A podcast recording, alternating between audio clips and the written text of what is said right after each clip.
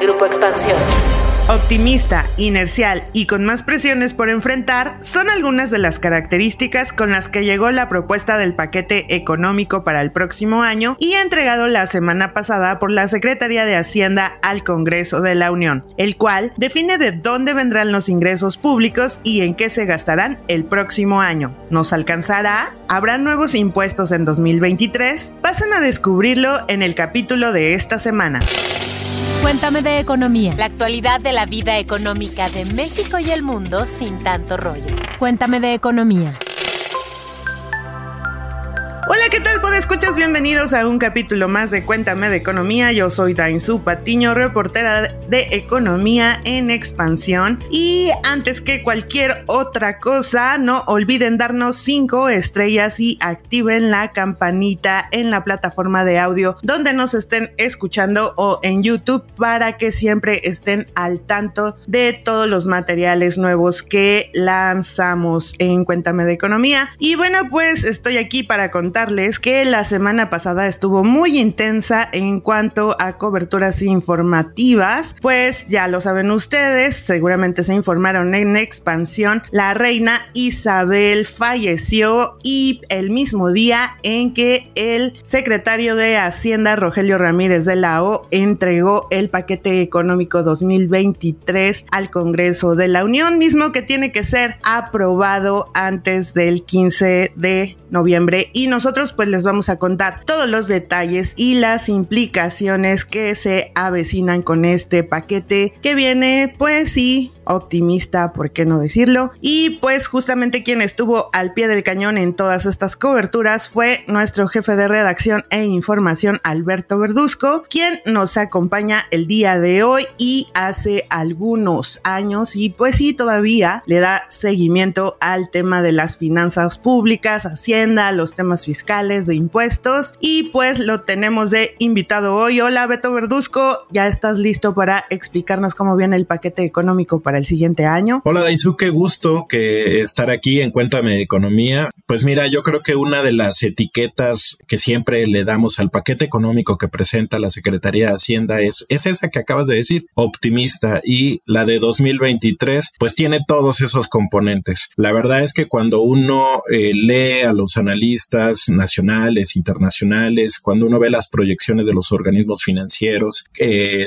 sobre el tema de 2023, no apuntan a que sea un año tan, pues tan bueno, la verdad, sobre todo porque en Estados Unidos se está hablando de una recesión. Pero aquí el paquete económico que entrega el titular de la Secretaría de Hacienda eh, al Congreso, pues tiene todos los componentes de, de, optimista y seguramente lo vamos a estar platicando, Dainzu, pero desde luego eh, el Producto Interno Bruto, la inflación, eh, la producción de petróleo, el mismo precio del petróleo, pues sí parecen bastante optimistas y sobre todo con un escenario tanto de bolsa de ingresos como de bolsa de, presupuesto que se antoja difícil, también considerando que no hay miscelánea fiscal, que no hay eh, nuevos impuestos, es un paquete inercial, así que bueno, va a haber muchas cosas interesantes que analizar de este paquete económico, sobre todo para ver si alcanzan, si logran pues los objetivos que se están trazando. Bienvenido Beto. Y pues sí, justamente es este optimismo el que nos hace hacer ajustes en el transcurso del año, bueno, a Hacienda. Y es ahí como pues lo que implica este optimismo pues de pronto ver recortes al presupuesto o que ya no nos alcanzó para tal o para cada, cada cual, pero pues bueno, esto lo iremos explicando en el transcurso del programa. ¿Qué te parece Beto si comenzamos por explicarles a nuestros podescuchas en qué consiste el paquete económico que entregó Hacienda la semana pasada al Congreso de la Unión, específicamente pues a la Cámara de Diputados y a la Cámara de Senadores, ¿Quiénes son quienes pues discuten, evalúan y terminan aprobando o no los cambios que propone Hacienda, pues en este caso no son muchos los cambios, ¿verdad? Pero pues sí, las proyecciones y todo el dinero que se va a repartir el próximo año. Sí, mira, Dainzu, eh, para que la gente que no, no, no sabe, el paquete económico, pues prácticamente es el proyecto económico del gobierno hacia el siguiente año y está compuesto básicamente por tres puntos así muy medulares. Uno, todo lo que es los criterios generales de política económica. Ahí eh, Hacienda, pues lo que hace es dar todo el panorama económico, como lo decíamos, vamos a saber cuáles son sus proyecciones de crecimiento económico, cómo está esperando la inflación, que la inflación, como lo sabes, este año ha sido el coco, no solo de México, sino del mundo en general. Eh, vamos a saber cómo están las perspectivas de tipo de cambio, la tasa de interés, el precio del petróleo, la producción petrolera, también algunos indicadores eh, internacionales como la economía de Estados Unidos, de la que estamos muy ligados y por eso la relevancia de tener también siempre la perspectiva de ese país. Esa es la primera parte muy, muy importante, son todos los escenarios económicos. Como segundo punto es toda la iniciativa de ley de ingresos y ahí pues prácticamente es lo que espera eh, obtener el gobierno durante el ejercicio fiscal que será 2023 y los principales componentes son a raíz de o a través de los ingresos petroleros, de los eh, ingresos tributarios, sobre todo por la vía del ISR, del IVA, el JEPS, algunos otros impuestos más pequeños, pero también tiene otro tipo de cobros que hace el gobierno, derechos, aprovechamientos, en fin, es toda la bolsa que va a lograr obtener durante el ejercicio. Y finalmente viene el presupuesto, que es el tercer componente del paquete económico, el presupuesto de egresos, que es toda esa bolsa de dinero que ingresa el gobierno, cómo la va a repartir. Así es que la discusión empezó el 8 de, de septiembre y terminará el 15 de noviembre cuando todo este engranaje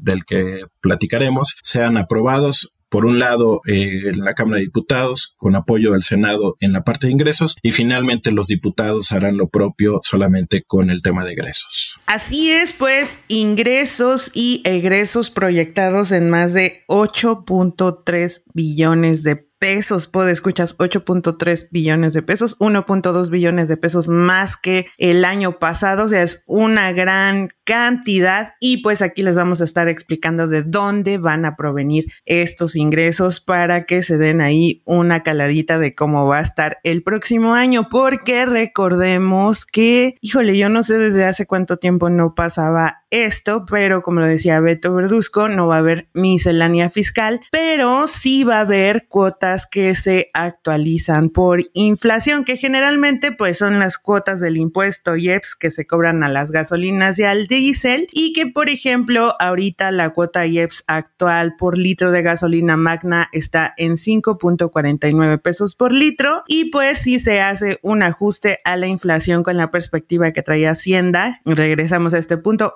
optimista de 7.7%, porque recordemos que la quincena pasada llegó a 8.7%, pero bueno, estima un promedio de 7.7%, entonces la cuota de IEPS por litro de Magna más o menos quedaría en alrededor de 5.91 pesos por litro, puedo escuchar 6 pesos casi casi por litro de gasolina Magna. Solamente cabe apuntar que pues cuando sube el precio de la gasolina en México, Hacienda determina un estímulo fiscal, es decir, pues les le hace un descuento a esta cuota, pero pues viendo las previsiones de Hacienda, creo que va a haber poco estímulo fiscal a las gasolinas el próximo año, también porque se prevé que bajen, pero pues recordemos que cuando bajan los precios de las gasolinas, Hacienda tiene la oportunidad de cobrar al 100% la cuota IEPS que se les cobra. Y también las cuotas que se actualizan son las que se aplican a las bebidas saborizadas como el jugo, el refresco, que ahorita está en 1.39 pesos por litro y también se actualiza la de los cigarrillos y Raquel Buenrostro, la titular del SAT la semana pasada, explicaba que sí, no va a haber miscelánea fiscal. ¿Qué significa esto? Pues que no habrá grandes cambios en la forma en la que vamos a pagar nuestros impuestos y vamos a cumplir con nuestras obligaciones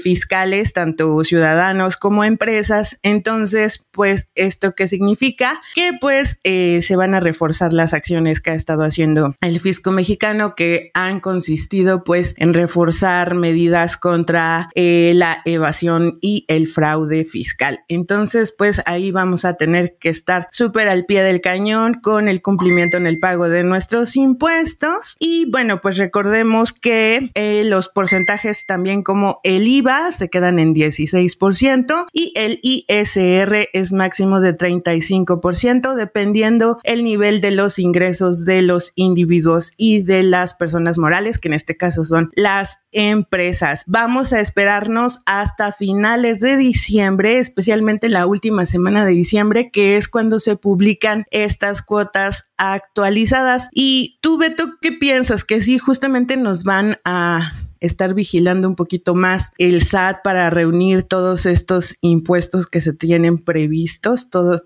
pues sí, toda la recaudación de impuestos que se tiene prevista. Mira, Dainzu, yo creo que esa es la parte bien divertida eh, para el próximo año y lo voy a decir así tal cual porque hay que ser honestos, el SAT ha tenido una gran tarea y creo que la ha llevado bastante bien en esta administración. Si hay que palomear alguna institución del gobierno que ha hecho bien su tarea es, es el SAT. Y lo digo porque en el tema del cobro de impuestos, pese a que hemos estado atravesando por momentos bien complicados de la economía, los impuestos están resultándole bastante bien eh, al gobierno. Eso quiere decir que entonces el SAT ha logrado cobrar. Aquí hay dos posibilidades, Dainzu. Una, o los ciudadanos hemos entendido la cultura fiscal, que ahora los, los ciudadanos pues sí están cumpliendo en tiempo y forma con el pago de sus obligaciones fiscales. Desde luego es una buena noticia. Y por el otro lado, pues también el SAT ha hecho eh, lo que antes no, no parecía hacer, que es cobrarle a las grandes empresas que por muchos años se valieron de los huecos fiscales, de los hoyos, eh, de las lagunas eh, fiscales, de los grandes despachos, de los grandes contadores que pues encontraban la manera para que no pagaran los impuestos que les correspondían. Hoy el SAT creo que está haciendo bien esa tarea y qué bueno, qué bueno porque se está reflejando en una mayor recaudación que desde luego siempre es importante para el país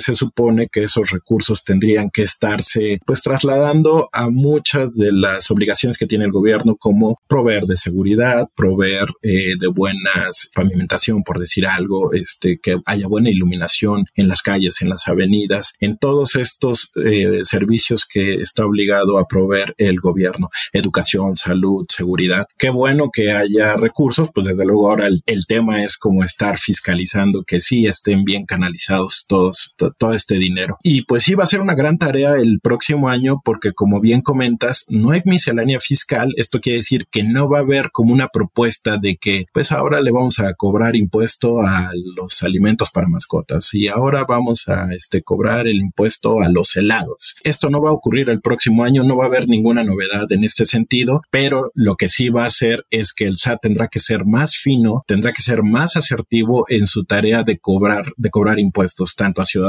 como a, las empresas, sobre todo a las grandes empresas. Y creo que en esa tarea, pues eh, lo importante es que sí tengamos un SAT con músculo y por eso digo es que va a ser eh, muy divertido porque eh, pues vamos a seguir viendo un buen trabajo del SAT. Yo no me atrevería a llamar terrorismo fiscal como de pronto algunos especialistas llegan a, llegan a hablar, pero sí un SAT pues mucho más comprometido con cobrar, cobrar lo que le corresponde a cada, a cada persona. Pues esperemos que estén alcanzables de todo el sector público y creo que esto también pues eh, de cierta forma una mayor participación de los contribuyentes en el presupuesto pues también de cierta forma te dan derecho o te pasan la batuta para que pues podamos ser más exigentes en cuanto a la calidad de los servicios públicos. Les voy a dar unas cifras para que se den una idea de dónde van a provenir los ingresos que está estimando Hacienda. Ya les decíamos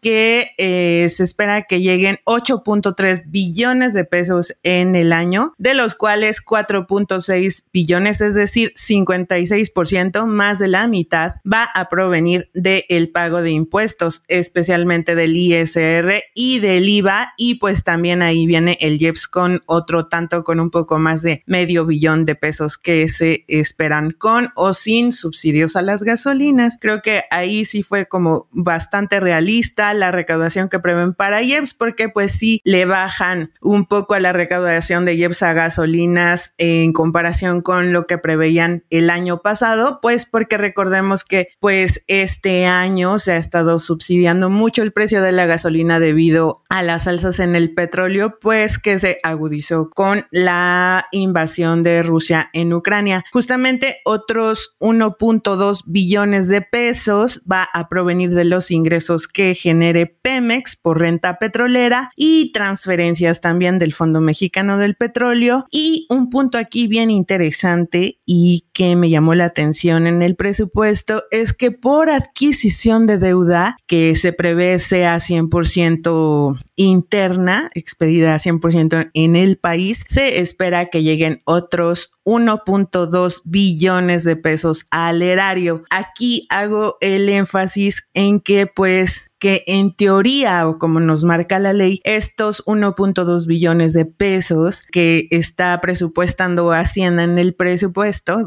valga la redundancia, pues van a venir de deuda pública y pues estos de acuerdo a la ley pues tendrían que estarse ocupando exclusivamente para proyectos de inversión, justamente pues para la generación de trabajo y activar la economía. Y bueno, pues antes de que se me acabe aquí el aire contándoles, estamos hablando acerca del paquete económico 2023 y sus implicaciones y vamos a seguir dándole, pero ¿qué les parece si antes de continuar nos vamos a escuchar el paréntesis de esta semana?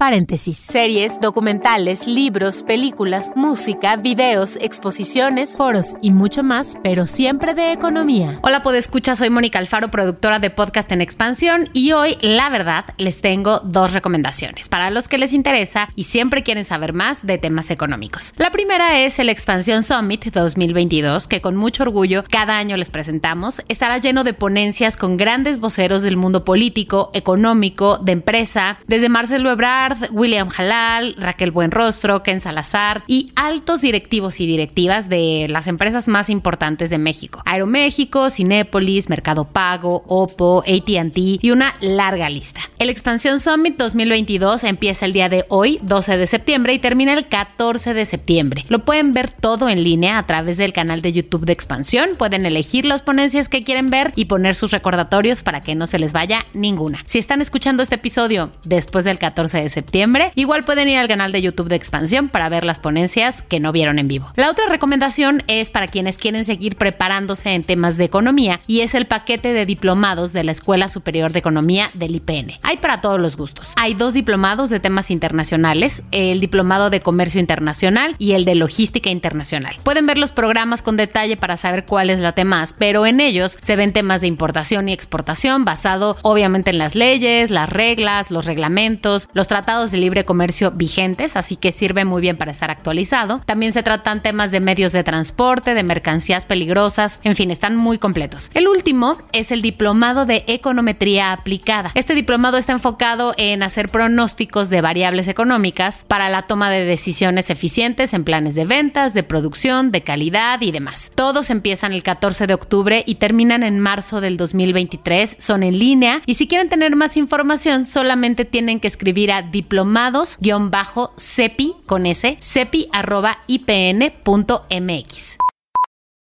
Muchísimas gracias a Mónica Alfaro por este paréntesis y estos diplomados que se estarán impartiendo en el Poli. Y pues regresándonos al tema de las finanzas públicas, pues ¿cómo ves Beto esto de que por deuda tan solo van a ingresar al erario 1.2 billones de pesos? ¿Qué implicaciones puede llegar a tener esto considerando que pues tenemos gastos obligatorios que rebasan el 80% de lo presupuestado. Dainzu, yo creo que siempre el tema de la deuda eh, es muy controversial, es uno de los temas que siempre causan polémica. Por muchos años el país llegó a incrementar de manera importante la, la deuda y pues hacerle frente a la misma pues ha implicado un esfuerzo importante. Y como bien lo dices, el tener que estarle haciendo frente a esos compromisos que terminan siendo ineludibles son los que hacen que la cobija del presupuesto cada vez sea eh, más pequeña para atender otras necesidades importantes. De entrada, nada más quisiera decirte que la deuda relativamente va a estar estable para 2023. Se espera que, digamos, toda la deuda conjunta, la deuda del gobierno con la de los organismos, este, los organismos descentralizados como Pemex, CFE, sea alrededor de 49% del PIB, sea equivalente a 49% del PIB. El año pasado fue 51%, este año estará alrededor de 49%, entonces más o menos se ha mantenido estable. Pero lo que sí creo que ahí es donde vale la pena eh, hacer mucho, mucho análisis es que tanto este tema de hacerle frente a la deuda como otro tipo de gastos ineludibles, como puede ser los gastos de servicios personales, el tener que eh, hacer transferencias a las entidades federativas, los adeudos de ejercicios fiscales pasados, el mismo gasto corriente, pero también las pensiones y jubilaciones que no son poca cosa y que esta sí es una bomba que se tiene que buscar ya la manera de desactivarla, porque la verdad es que creo que ese sí es un tema que eh, ni este gobierno ni pasados han atendido pues con la atención que se merece. Ya en total, todos estos gastos ineludibles ascienden a casi 6.7 billones de pesos, 6.7 billones de pesos. Si nos estabas hablando que el presupuesto de este año es de 8.3 billones de pesos y 6.7 billones se te van en gastos ineludibles, nada más te queda 1.7 billones para repartir. La verdad es que es por eso que todos están peleando ese 1.7 billones de pesos que, que restan y pues va a ser muy difícil que alcance porque pues ni modo, hay que hacerle frente a los, a los compromisos. Así que pues vamos a ver un desfiladero de personajes en la Cámara de Diputados, porque todos van a querer un poquito de esos recursos que quedan ahí para repartir. Y bueno, desde luego eh, el gobierno querrá también sacar adelante sus proyectos, sus programas, proyectos como el tren Maya, que el tren Maya tendrá que estar en operación el próximo año. Por supuesto, querrá que el AIFA ya vuele a dimensiones más elevadas, que Dos Bocas también ya esté refinando, o también quiere, querrá echar mano de sus programas, como todos de programas de, de apoyo para adultos mayores, para jóvenes construyendo el futuro, que también te van comiendo parte importante del presupuesto, pero el gobierno seguramente va, a apostarle mucho y pues todo eso pues tendrá un costo. Y al final, Dainzú, pues sí, el, el tema de que de los pocos recursos que quedan para repartir, pues va a estar buena la pelea. Y es ahí donde se pone muy interesante el paquete, la discusión del paquete económico, porque todos quieren, todos quieren un pedacito de, de ese dinero, Dainzú. Pues en teoría queda como al libre albedrío o, susceptible de cambios y de reajustes en el presupuesto que debe de aprobarse antes del 15 de noviembre. Entonces será que de aquí hasta el 15 de noviembre, pues escuchas, veremos justamente pues las protestas y movimientos ahí afuera e incluso en, en los patios de la Cámara de Diputados. Entonces, pues ahí tendremos que estar bien atentos. En expansión les vamos a dar todos los detalles. Y bueno, Beto, cuéntanos un poquito cómo viste justamente las proyecciones en la esta famosa carátula que todos conocemos y donde vienen las proyecciones económicas, un PIB de 3%, un dólar que se va a mantener por ahí en los 20 pesos. Eh, ¿Cómo ves estas proyecciones que se presentaron la semana pasada? Mira, hay un tema aquí muy interesante. El asunto de que se esté discutiendo en septiembre, en octubre, los escenarios macroeconómicos, pues la verdad es que te puede pasar un noviembre, un diciembre, este, y ya, se, ya probaste tus escenarios macroeconómicos y se me hace como muy prematuro. Y ya para cuando entras en enero, pues ya pasaron muchas cosas. Tan solo veamos este año. En febrero eh, está ahí el conflicto entre Rusia y Ucrania y pues obviamente te cambia todo el escenario, pero tú ya habías eh, aprobado en octubre eh, los escenarios macroeconómicos, entonces pues se te desdibujan mucho de tus, de tus proyecciones. ¿Qué es lo que yo estoy viendo para 2023 de la Secretaría de Hacienda? Mucho optimismo de entrada, crecimiento económico. Están previendo un rango de entre 1.2 y 3%, pero siempre Hacienda hace un, digamos, tiene una parte puntual, ¿no?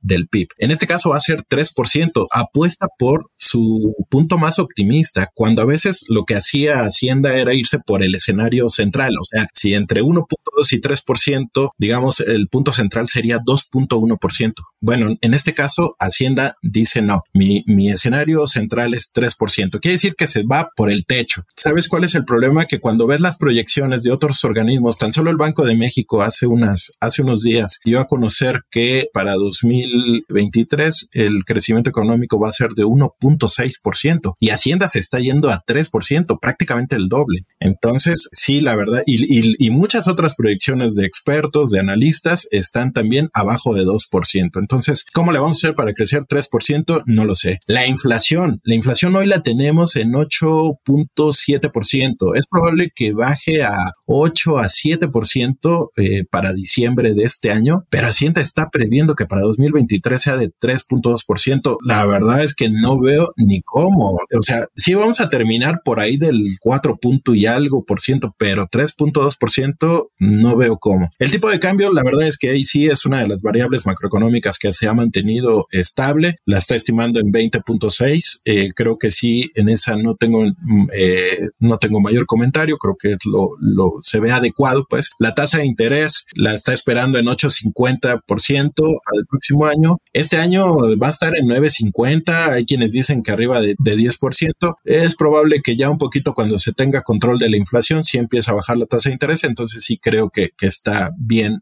el 8.50 que están proyectando. Precio del petróleo 68.7 dólares por barril. Aquí el tema es, sí parece una cifra adecuada, pero no sabemos qué va a pasar con Rusia, qué va a pasar con Ucrania, no sabemos qué otro tipo de conflictos geopolíticos nos vengan y ahí sí el precio del petróleo siempre va a ser una de las variables más difíciles de atinar, pero yo creo que va a ser fundamental que el gobierno haga, adquiera las famosas coberturas petroleras para blindar eh, lo que va a ser todos los ingresos del petróleo. En general, Dainzú, lo que te puedo decir es que sí veo muy optimista por el lado del PIB y de la inflación. Los escenarios de, Hacienda, no sé cómo le, le van a hacer.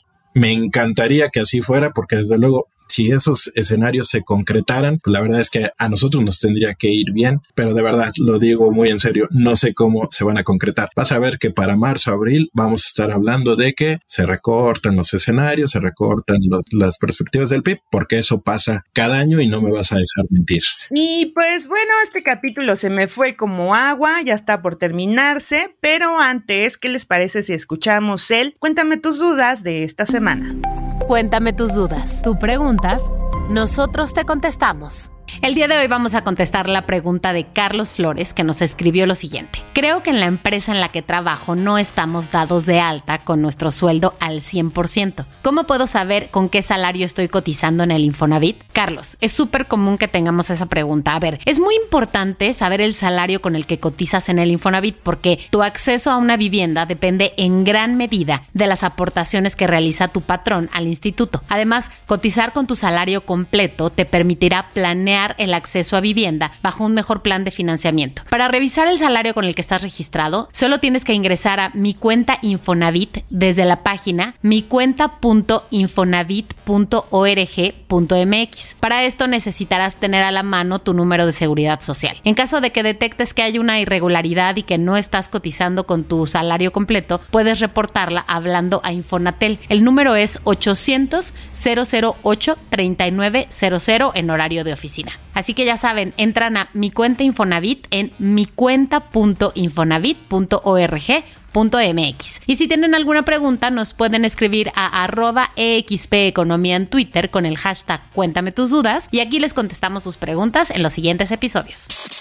Y bueno, pues a esto agreguémosle el contexto político que se va a poner de a peso el próximo año, pues ya estamos llegando al penúltimo año de la actual administración y pues administración que se va a querer ir rimbombante y victoriosa de este periodo y que es justamente pues también que lo relaciono porque no va a haber miscelánea fiscal, pues porque quieren detonar la llegada de inversión, especialmente de la inversión extranjera directa, que pues obviamente se está reconfigurando a raíz de eh, la pandemia y el conflicto entre Rusia y Ucrania y entonces pues muchas empresas, especialmente las asiáticas, están viendo dónde reinstalarse y pues justamente México destaca en el mapa de las inversiones para proveer a quien sigue siendo el gran gigante económico a nivel mundial, Estados Unidos y pues que es nuestro vecino. Y pues bueno, con estas proyecciones y con este paquete económico del cual les vamos a estar dando todos los detalles nuestras coberturas, pues nos despedimos. Alberto Verduzco, por favor, danos tus conclusiones y despídete de nosotros. Es un gusto y esperamos que pronto vengas ya más seguido a Cuéntame de Economía para que platicamos de finanzas públicas. No, pues yo encantado si me invitan más ocasiones. Y ya por último, Dainzu, si me permites, quisiera recalcar un tema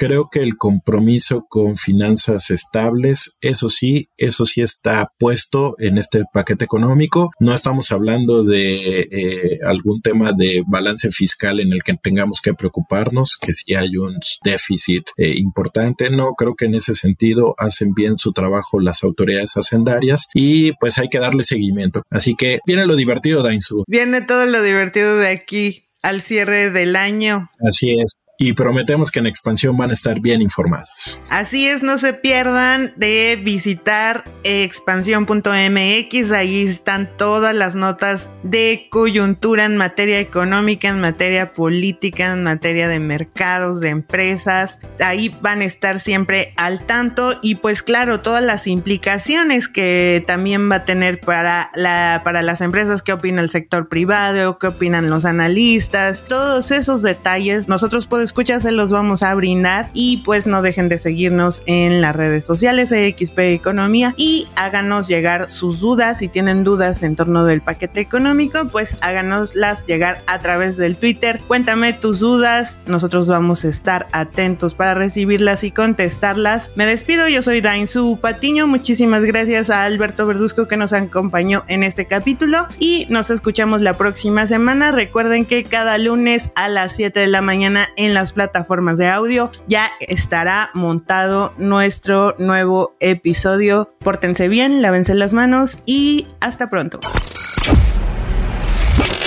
Cuéntame de economía, un podcast de Grupo Expansión.